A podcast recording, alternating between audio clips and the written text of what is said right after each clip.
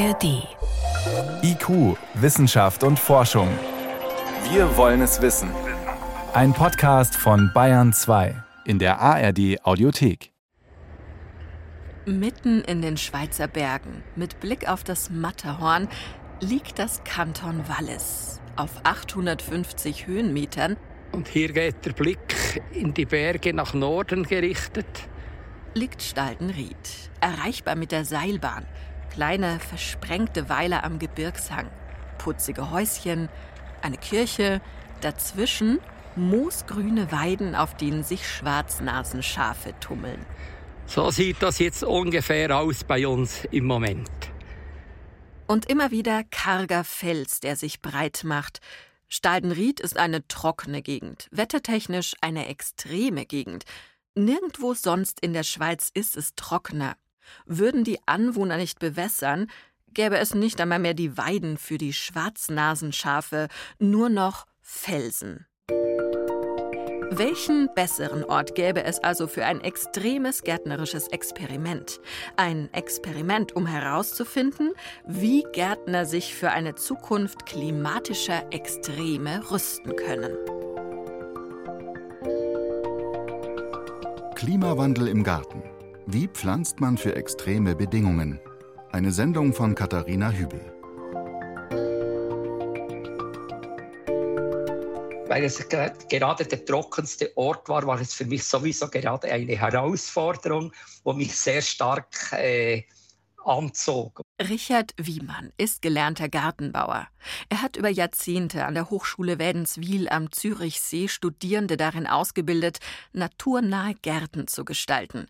Er hat für Altenheime Therapiegärten angelegt, als Landschaftsgärtner beraten und auch selbst mal eine Gärtnerei geführt. 2010 hat er ein Experiment gestartet, das sein ganzes Wissen als Gärtner erfordert. Über viele Jahre habe ich dann sehr viele Erkenntnisse gesammelt.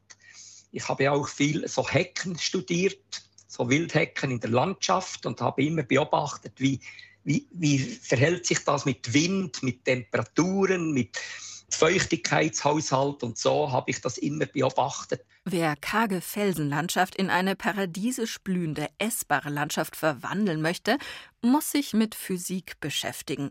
Das ist die Strategie von Richard Wiemann. In seinem Garten geht es entweder mit der Natur und ihren Gesetzen oder gar nicht. Richard Wiemann füllt Notizbuch über Notizbuch mit Skizzen über Windrichtungen, Temperaturkurven, Bodenstrukturen, Gärtnern mit Sonne, Wind und Wetter, das ist auch der Titel seines Buches, in dem er seine Skizzen veröffentlicht hat. Mehrere Jahrzehnte Beobachtungen stecken in diesen Zeichnungen, die ihm für das Gärtnern unter extremen Bedingungen helfen. Aber ich habe natürlich ein Jahr lang nichts gemacht, nur beobachtet. Ich habe nur beobachtet, von wo kommt der Wind, wie ist die Regenmenge. Und im Sommer hat man sozusagen drei bis vier Monate oft sozusagen kein Regen. Vielleicht mal 20 Liter pro Monat, aber das ist dann so vielleicht verteilt mit kleinen Regenschauern, die gar nicht in den Boden eindringen. Was Richard Wiemann als Herausforderung gewählt hat, erleben Gärtnerinnen und Gärtner in bislang gemäßigteren Lagen unfreiwillig immer häufiger durch den Klimawandel. Extreme Hitze und Trockenheit, dann wieder Starkregen, Orkan und Sturm, Hagel, plötzlich milde Winter. Das Wetter im Jahresablauf ist aus den Fugen geraten. Die Hochschule Weinstefan Triesdorf hat daher ein Projekt gestartet. Dadurch, dass sich das, das Klima ändert, ändern sich natürlich auch die Wachstumsbedingungen für die Pflanzen und darauf muss man in irgendeiner Form reagieren. Dr. Annette Bucher, wissenschaftliche Mitarbeiterin am Institut für Gartenbau, leitet das Projekt Gartenklima, Klimawandel im Freizeitgartenbau. Das sind Lernmodule für Hobbygärtner und alle, die sich zum Gärtner ausbilden lassen. Aber für mich ist auch mindestens genauso wichtig, wenn eigentlich nicht noch wichtiger, wie kann ich in meinem Garten so wirtschaften, dass ich den Klimawandel nicht noch fördere. Es ist viel versprengtes Wissen vorhanden da war eben auch unser Ziel, dass wir von dem, was wir bislang schon haben, es ist erstmal zusammentragen und schauen, was ist vorhanden und was kann man damit schon anfangen. Lena Fröhler ist als Projektmitarbeiterin genau damit beauftragt worden, das Wissen übers Gärtnern unter extremen Bedingungen zusammenzusammeln. Verstreut ist es deswegen, weil es verschiedene Institute und Forschungsbereiche gibt, die jeweils einzelne Aspekte beisteuern das Institut für Pflanzenschutz, das Institut für Pflanzenernährung, das für Gartenbau, die Bayerische Landesanstalt für Weinbau und Gartenbau zum Thema Obst und Gemüse, die Bayerische Gartenakademie, die Hobbygärtner ausbildet. All diese Institutionen hat Lena Fröhler nach dem aktuellen Wissens- und Forschungsstand befragt. Klimawandel heißt ja jetzt nicht nur Hitze und Trockenheit, sondern Klimawandel bedeutet einfach eine Zunahme von Extremen. Deswegen ist es ganz wichtig, sich im Garten möglichst vielfältig aufzustellen. Also nicht nur auf trockenheitsverträgliche Pflanzen zu setzen, sondern möglichst breit sein Kulturspektrum aufzustellen. Also im Gemüsegarten ist es ganz wichtig, auf verschiedene Arten und Sorten zu setzen, vielleicht auch einen Teil frühe Sorten, einen Teil späte Sorten zu verwenden. Weil wenn dann ausgerechnet zu einem Zeitpunkt ein Extremwetterereignis kommt, dann hat man vielleicht noch andere Kulturen, die jetzt zu dem Stadium noch nicht so weit entwickelt waren und mit denen man die Ernteausfälle ein bisschen ausgleichen kann. Lena Fröhler wollte Ähnliches herausfinden wie Richard Wiemann in der Schweiz. Wie geht Gärtnern ohne extra Chemie, ohne viel Mühe und Bewässern, dafür aber mit möglichst viel Ertrag in Zeiten des Klimawandels? Es gab nicht den einen Aha-Moment, sondern es war für mich immer erstaunlich, wie alles eigentlich zusammenhängt. Wir versuchen ja möglichst mit der Natur zu gärtnern, weil es ist ja tatsächlich so, dass viele Schadeerreger vom Klimawandel, von den wärmeren Bedingungen, von den milderen Wintern profitieren. Und wir, indem wir aber jetzt nicht hergehen und mit der chemischen Keule angreifen, sondern stattdessen die Biodiversität fördern und Nützlinge fördern, können wir auch dieses Schaderregeraufkommen eindämmen. Also es ist so vielschichtig und hängt irgendwie alles einfach zusammen. Das war eine sehr interessante Erkenntnis. Permakulturgärtnern heißt dieser Ansatz auch. Das Gärtnern mit der Natur. Die Erkenntnis, dass alles mit allem zusammenhängt, dass man in der Natur nicht eine Sache isoliert von einer anderen betrachten kann. Habe ich zu viele Schädlinge, ist mein Garten vielleicht zu einseitig bepflanzt. Sorge ich für Artenvielfalt unter den Gartenpflanzen, kommen mehr Insekten, die die Schädlinge in Schach halten. Und das ist wiederum ein Schrittchen weg von den Schäden, die der Klimawandel verursacht. Der Klimawandel, den Menschen durch einseitiges Verhalten mit verursachen und beschleunigen. Permakultur ist eigentlich nichts nur etwas, was neu erfunden wurde, sondern es ist etwas, das eigentlich auch aus alten Bewirtschaftungsweisen entstanden ist.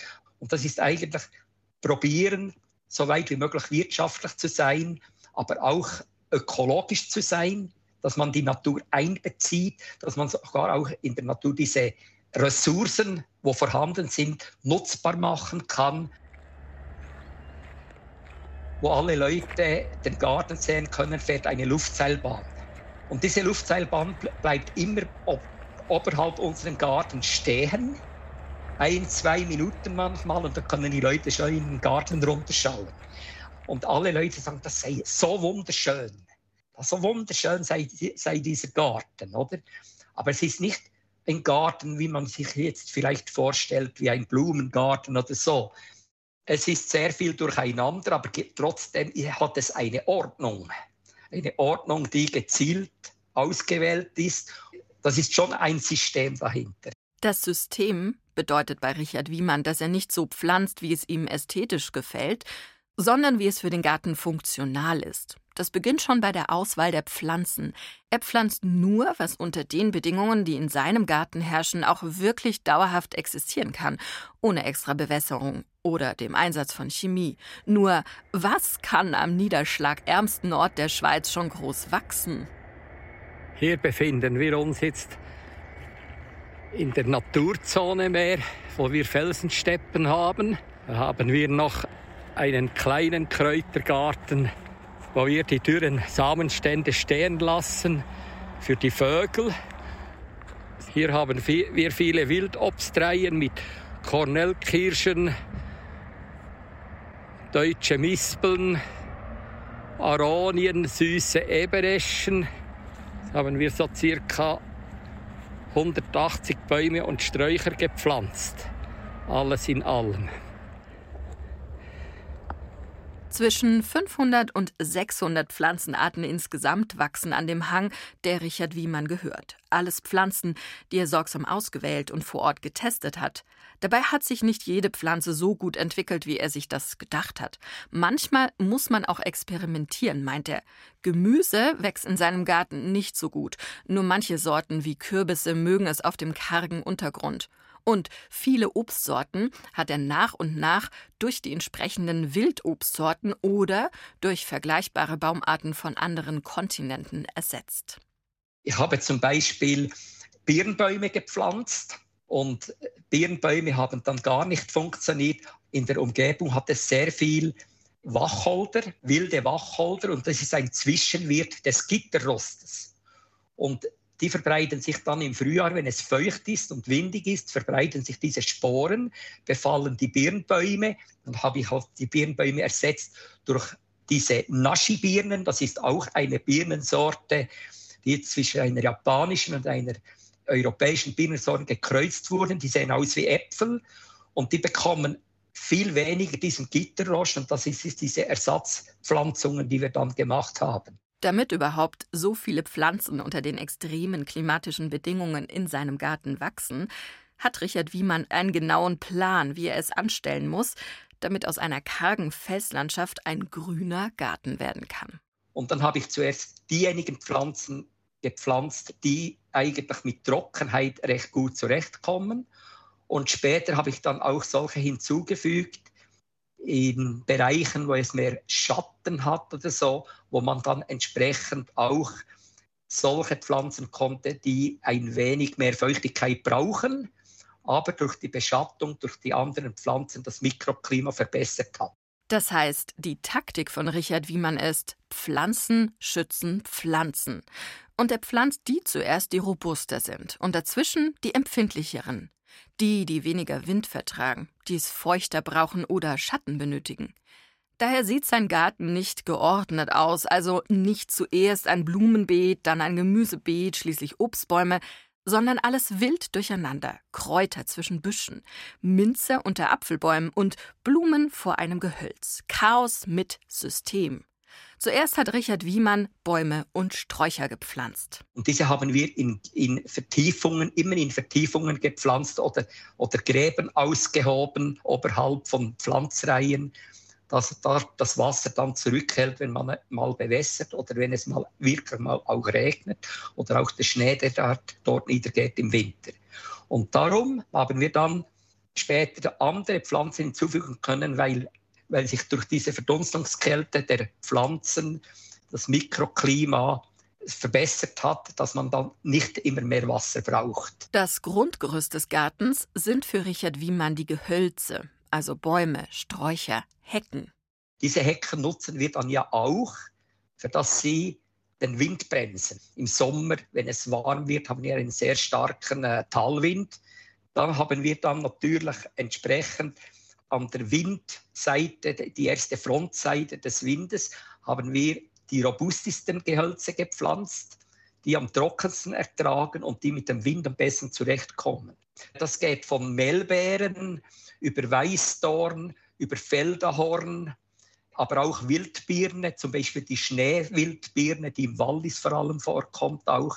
Das sind solche Wildgehölze. Man muss dann die Pflanze auch nicht verwöhnen. Und wir haben die Pflanzen immer in diese vertieften Gießmulden gegossen, das Wasser dort reingegeben.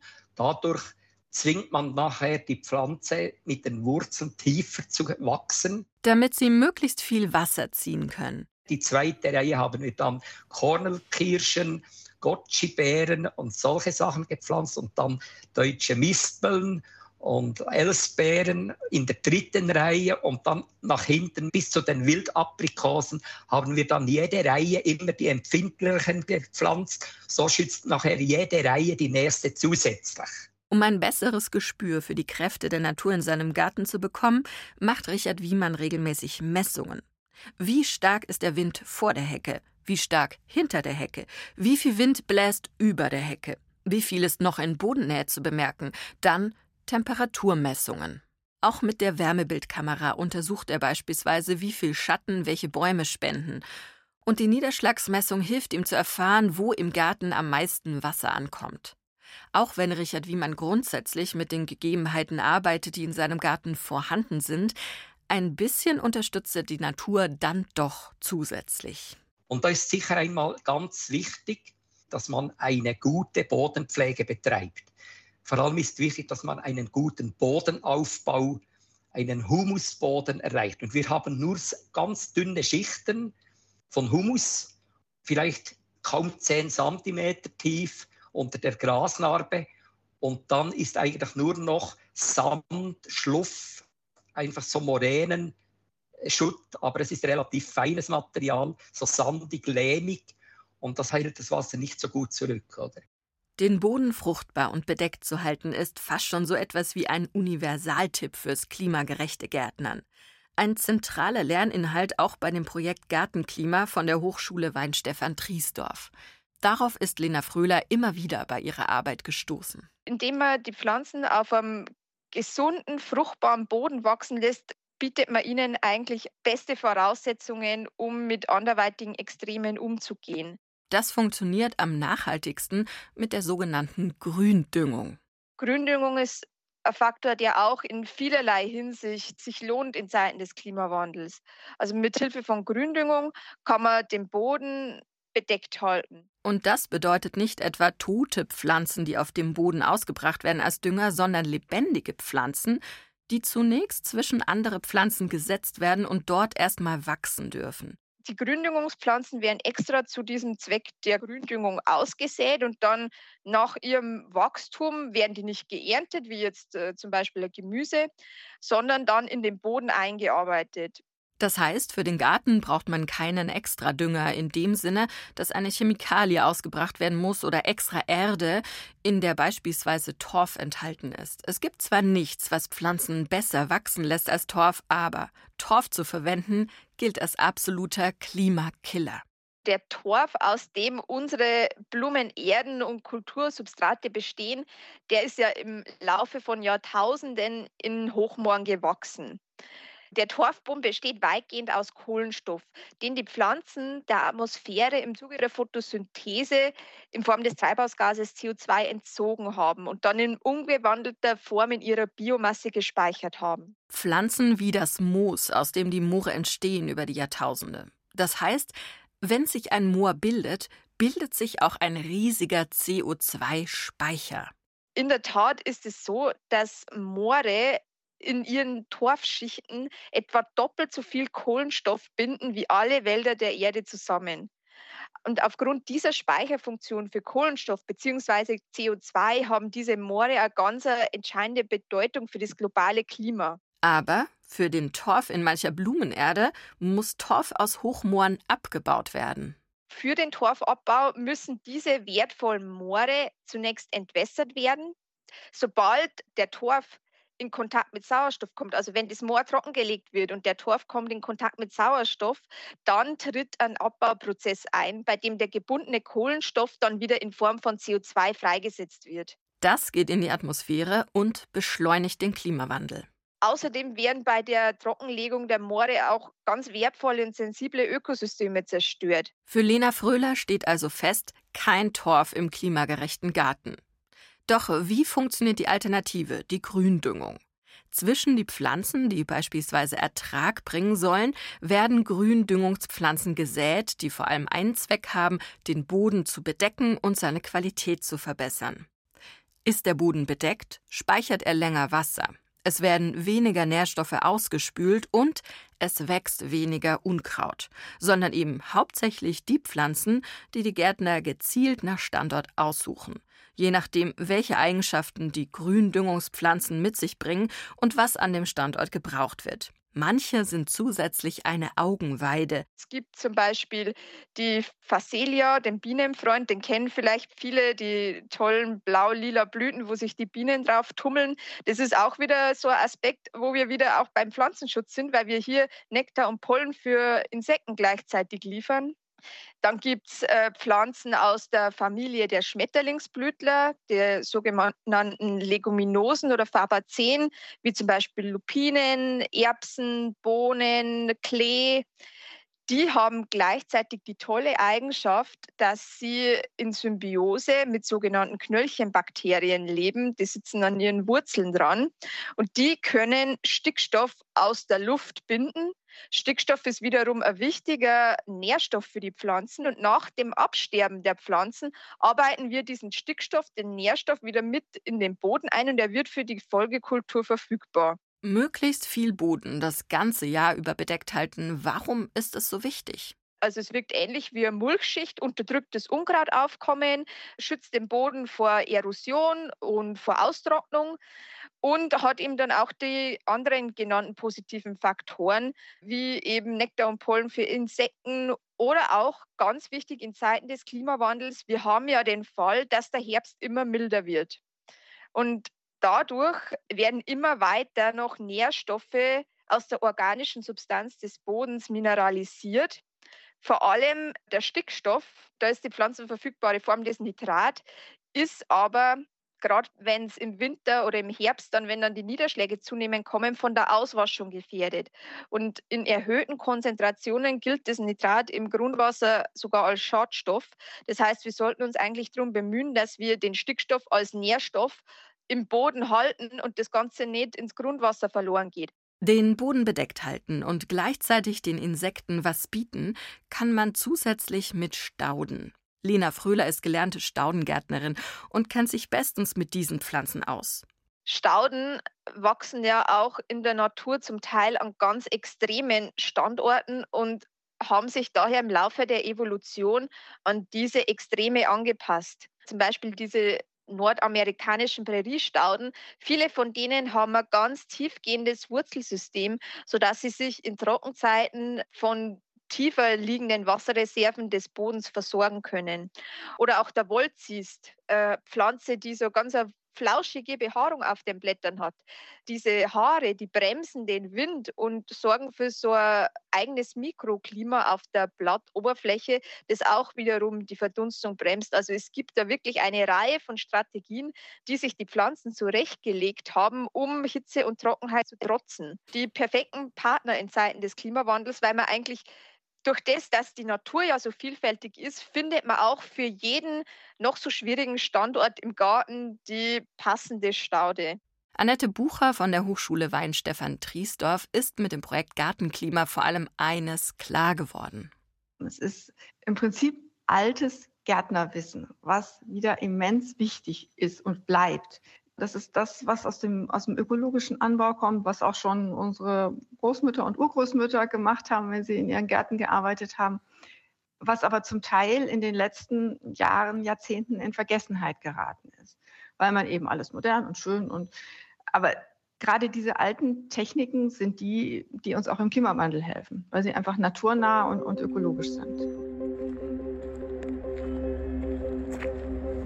Auch die Tulpen sind im Wachstum und werden bald, bald hervortreiben und neue Blüten treiben, wie auch diese kleinen Miniatur-Narzissen oder Osterglocken, wie man hier auch sagt. Es ist Frühling im Garten von Richard Wiemann auf 850 Höhenmetern. Die Naschibirnen beginnen schon zu blühen. Wir haben etwa drei Mandelbäume, die fangen auch zu blühen an. Rosa, orange, weiße und knallrote Blütenblätter tüpfeln den Hang. So mancher überraschende Temperaturwechsel, so manch plötzliche Frostnacht im beginnenden Frühjahr hat den Aprikosen und Pflaumen zugesetzt. Andere Pflanzen im Garten von Richard Wiemann am trockensten Ort der Schweiz hat es unbeeindruckt gelassen. Bei der paradiesischen Artenvielfalt in seinem Garten hat Richard Wiemann auch auf dem felsigen und extrem trockenen Untergrund in 850 Höhenmetern immer genug Ernte, egal wie extrem dort die Bedingungen sind. Sie hörten IQ Wissenschaft und Forschung. Klimawandel im Garten. Wie pflanzt man für extreme Bedingungen? Eine Sendung von Katharina Hübel.